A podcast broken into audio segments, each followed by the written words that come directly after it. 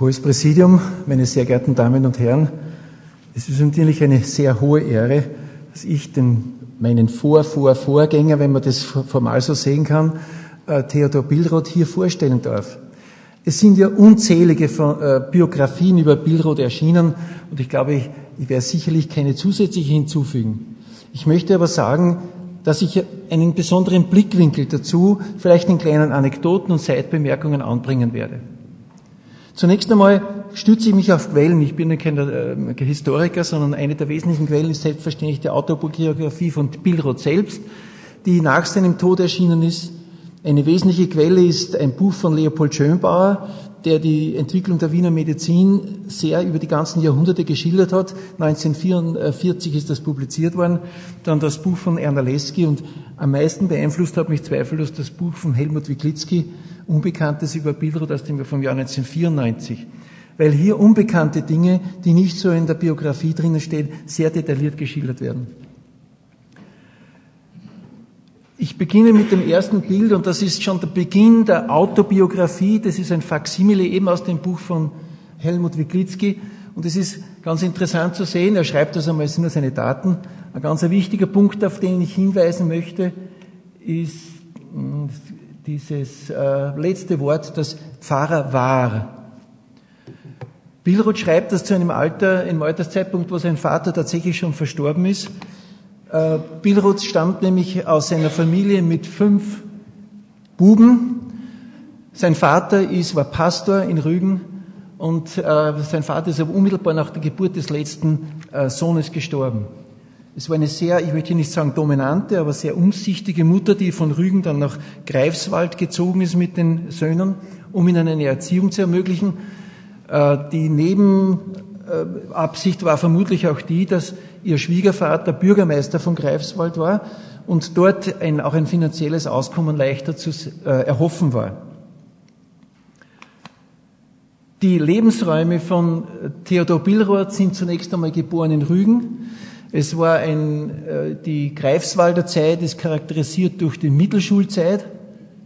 Dann hat er auch einen Teil seines Medizinstudiums in Greifswald absolviert, ist dann, wie seine Mutter schildert, sehr frühzeitig und richtigerweise aus Greifswald weggegangen, weil sie immer den Einfluss seiner Mittelschulfreunde dort gefürchtet hat.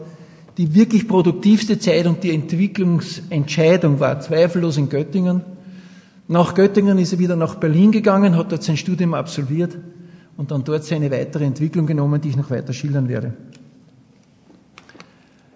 Er hat dann in Berlin promoviert mit einer Arbeit, die ich sehr bemerkenswert finde, auf das wir noch zurückkommen, nämlich die Ursachenbeschaffenheit derjenigen Veränderungen, welche das Lungenparenchym nach der Durchschneidung der Nervi vagi erleidet eine absolut unchirurgische äh, Thematik zu diesem Zeitpunkt, aber eine physiologische The Thematik, die aus seiner Göttinger Zeit resultiert.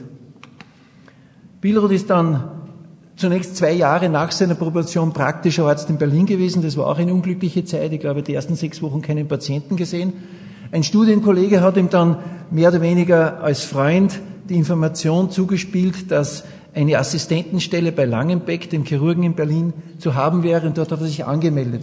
Ich glaube nicht, dass äh, die erste Zeit Billroths bei Langenbeck eine sehr glückliche Zeit war, kriegen Sie auch noch eine Information darüber, sondern er ist erst langsam aufgerückt und erst zum Ende seiner Assistentenzeit hat ihn dann Langenbeck immerhin so geschätzt, dass er als verheirateter Assistent auch im Klinikum wohnen durfte.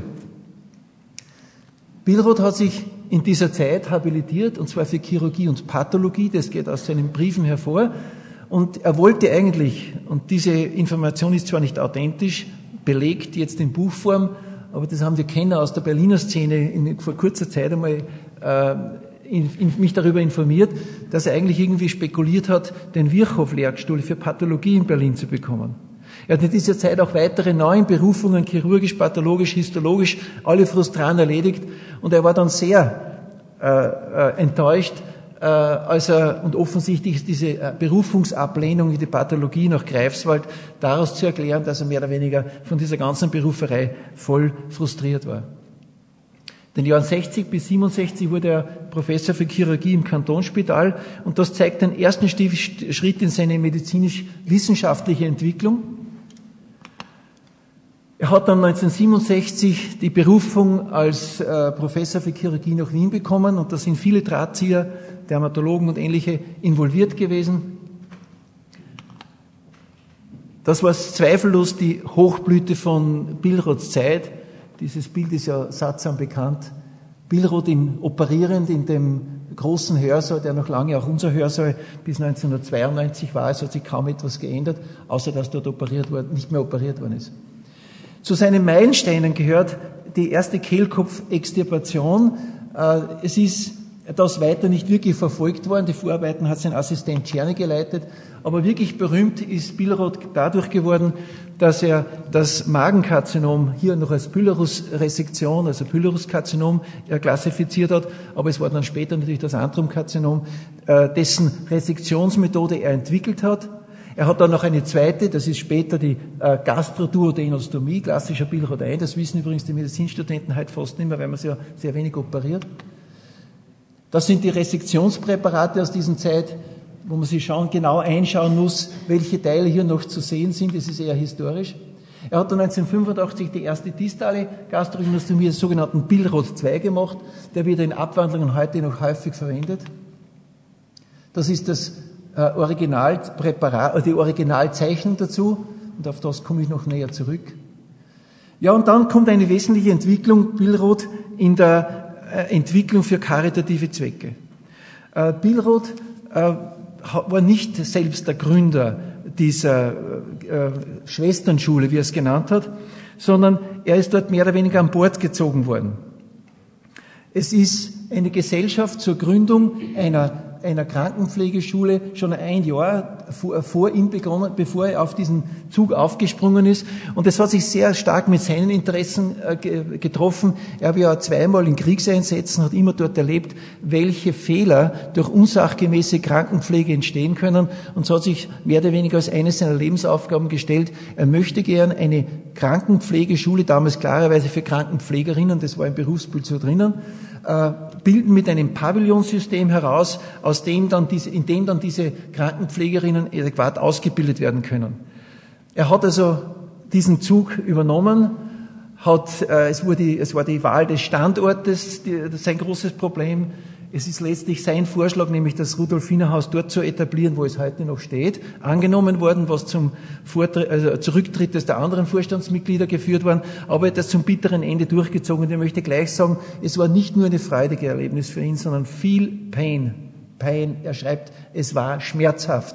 Er hat bis zu seinem Lebensende immer nur für dieses Rudolfinerhaus mit der sogenannten Patina seines Namens Geld geworben, Leute geworben, Sympathisanten geworben. Es ist ihm natürlich sehr, sehr zu Nutzen gekommen, dass er eine persönliche Freundschaftsverhältnis zum Thronfolger gehabt hat, daher auch der Name. Äh, jedenfalls, das war eine schwere Aufgabe für ihn. Und die zweite schwere Ausgabe war so ähnlich. Es wurde im Jahre 1887 schon für die Gesellschaft der Ärzte ein Komitee zur Suche eines Lokales äh, äh, etabliert. 1988 ist Billroth dann der Präsident der Gesellschaft der Ärzte geworden. Und als dieser Präsident hat er dann wieder seine ganze äh, Position in Wien eingesetzt das Rudolf, und das, die Gesellschaft der Ärzte und mit dem heutigen wirklich toll restaurierten und sehr schönen äh, Vortragssaal 1993 äh, dann äh, beziehen und eröffnen können. Das Billroth-Haus trägt diesen Namen seit 1919. Auf Vorschlag von Eiselsberg wurde das Haus der Gesellschaft der Ärzte nach dem Gründernamen benannt. Einige seiner Assistenten aus der Wiener Zeit, besonders links unten Anton von Eiselsberg, der auf der ersten Chirurgie fast 30 Jahre Vorstand war. Billroth ist am 6.2.1894 in Abazir gestorben. Das Problem, und das ist vielleicht auch ganz gut, er hat 1887 eine schwere Pneumonie durchgemacht, wo schon die Wiener Freunde gezittert haben, er würde dort versterben. Er hat daraus eine massive Herzinsuffizienz entwickelt. In seinen letzten Briefen ist zu erkennen, dass er nur mehr an Atemnot leidet, immer mit Digitales aufgeputscht wurde und letztlich die Nächte immer nur mit hohen Dosen Morphin überleben konnte. Seine Frau, die ihn dann im letzten, in der letzten Zeit besucht hat, hat dann, hat ihn im Tode noch begleiten können. Aber aus dieser letzten Zeit, besonders im Jänner bis Februar, 6. Februar, äh, aus Abazir, sind sehr viele Briefe erhalten und die beleuchten sein Leben und seine Persönlichkeit ganz besonders. glaube, jetzt habe ich nichts, ja. Äh, ich möchte nur ein, ein paar Seitblicke äh, aufwerfen. Billroth ist zweifellos der Vollender einer Entwicklung, die schon unter seinem Vorgänger Franz Schuh begonnen hat. Nämlich, ich möchte es fast sagen, die Emanzipation der Chirurgie als wissenschaftliche Teil der Medizin überhaupt. Die Vorgänger und sein Mentor Baum in Göttingen war ein typischer alter, äh, geschulter Handwerker, wo die Morphologie im Vordergrund gestanden ist. Und wir haben ja jetzt fast ein bisschen einen Kulturkampf in der medizinischen Universität. Es ist die Frage, ob die Morphologen oder die Physiologen in der Vorklinik das Oberhand haben. Ich glaube, derzeit ist das Pendel sehr stark, vielleicht zu stark in die Physiologie ausgeschlagen. Aber letztlich ähm, ist, sind solche Fragen, ist es eine physiologische Betrachtung oder eine morphologische, immer noch aktuell. Er hat dann äh, in Wien äh, war dann gleichzeitig hat es Gründungen von pathologischen, also von pathophysiologischen Institut gegeben. In Wien war es äh, Stricker, in Berlin war es sein Habilitationsvater Traube. Das heißt, es war hier ein Zeitgeist, den Billroth, in den er hineingewachsen ist. Ein ganz wichtiger Teil seiner Entwicklung war die Ausbildung in Göttingen. In Göttingen war sein Vatervertreter Wilhelm Baum, äh, chirurgischer Ordinarius, aber ein Chirurg vom alten Schlag, der hat mehr oder weniger Billroth in die Chirurgie gebracht. Und es war ein Tag aus Damaskus, wie Billroth selbst schildert, wo er vom Saulus zum Paulus geworden und sich entschlossen hat, Chirurgie zu machen. Aber viel wichtiger in dieser Zeit waren die Physiologen, ähm, äh, der Rudolf Wagner und der bekannte Georg Meissner, Meißner ist bekannt durch die Entwicklung oder Erfindung der Meißnerschen Tastkörperchen in der Haut. Und die drei haben tatsächlich eine Reise in die obere Adria nach Dresden unternommen, um dort die Physiologie das Nervensystem des Zitterrochens zu studieren. In einigen Briefen wird die Mitautorschaft äh, also wird Billroth eine Mitautorschaft für die meißnerschen Tastkörperchen äh, äh, nahegelegt. Er selber schreibt es nicht. Ich habe das selbst auch nicht original gefunden und ehrlich auch nicht nachgesucht. Ich glaube, es ist auch für die Entwicklung Billroths nicht wichtig. Die Billroth-Entwicklung beginnt mit der Befassung der Physiologie aus dieser Zeit. Er hat dann diese Dissertation bei Traube gemacht, die habe ich schon vorgestellt. Und dann ist er in die Langenbeck-Klinik eingestiegen und das hat ihn auch wissenschaftlich sehr geprägt. Nämlich, es ist ein typisches chirurgisches Schicksal an großen äh, Kliniken. Er schreibt dann einen Brief an einen Freund, nämlich an den äh, Chirurgen Karl Weber in Heidelberg. Es bleibt dem Anfänger in der Chirurgie nicht viel anderes übrig. Jahre vergehen, selbst in sehr großen Kliniken, bis die Assistenten so viel gesehen, ja, Holstedt, sehr groß viel gesehen haben, dass sie aus eigener Erfahrung mitreden können. Der Assistent aber, der selbst Forscher sein oder werden will, muss sich also ein Gebiet sichern, auf dem er ganz frei, ganz souverän ist. Dazu ist nun gerade die pathologische Histologie und die experimentelle Pathologie sehr gut geeignet. Und das war auch sein, sein Ausweg. Er seine ganzen wissenschaftlichen Aktivitäten, die er in seiner Ausbildung in, in Göttingen bekommen hat, letztlich in die pathologische Anatomie, in die Histologie und in die Pathophysiologie gesteckt. Und es ist auch nicht verwunderlich, dass er dort auch habilitiert wurde, letztlich am Institut von Langenbeck für Chirurgie und pathologische Anatomie und auch einen Ruf nach Greifswald für die Pathologie bekommen hat. Wichtig ist dann in seiner Züricher Zeit sind drei oder drei wesentliche Merkmale. In Zürich hat Billroth erstmals seine eigene Show inszeniert, er hat sich drei Punkte vorgelegt. Er wollte behandeln den Wundbrand.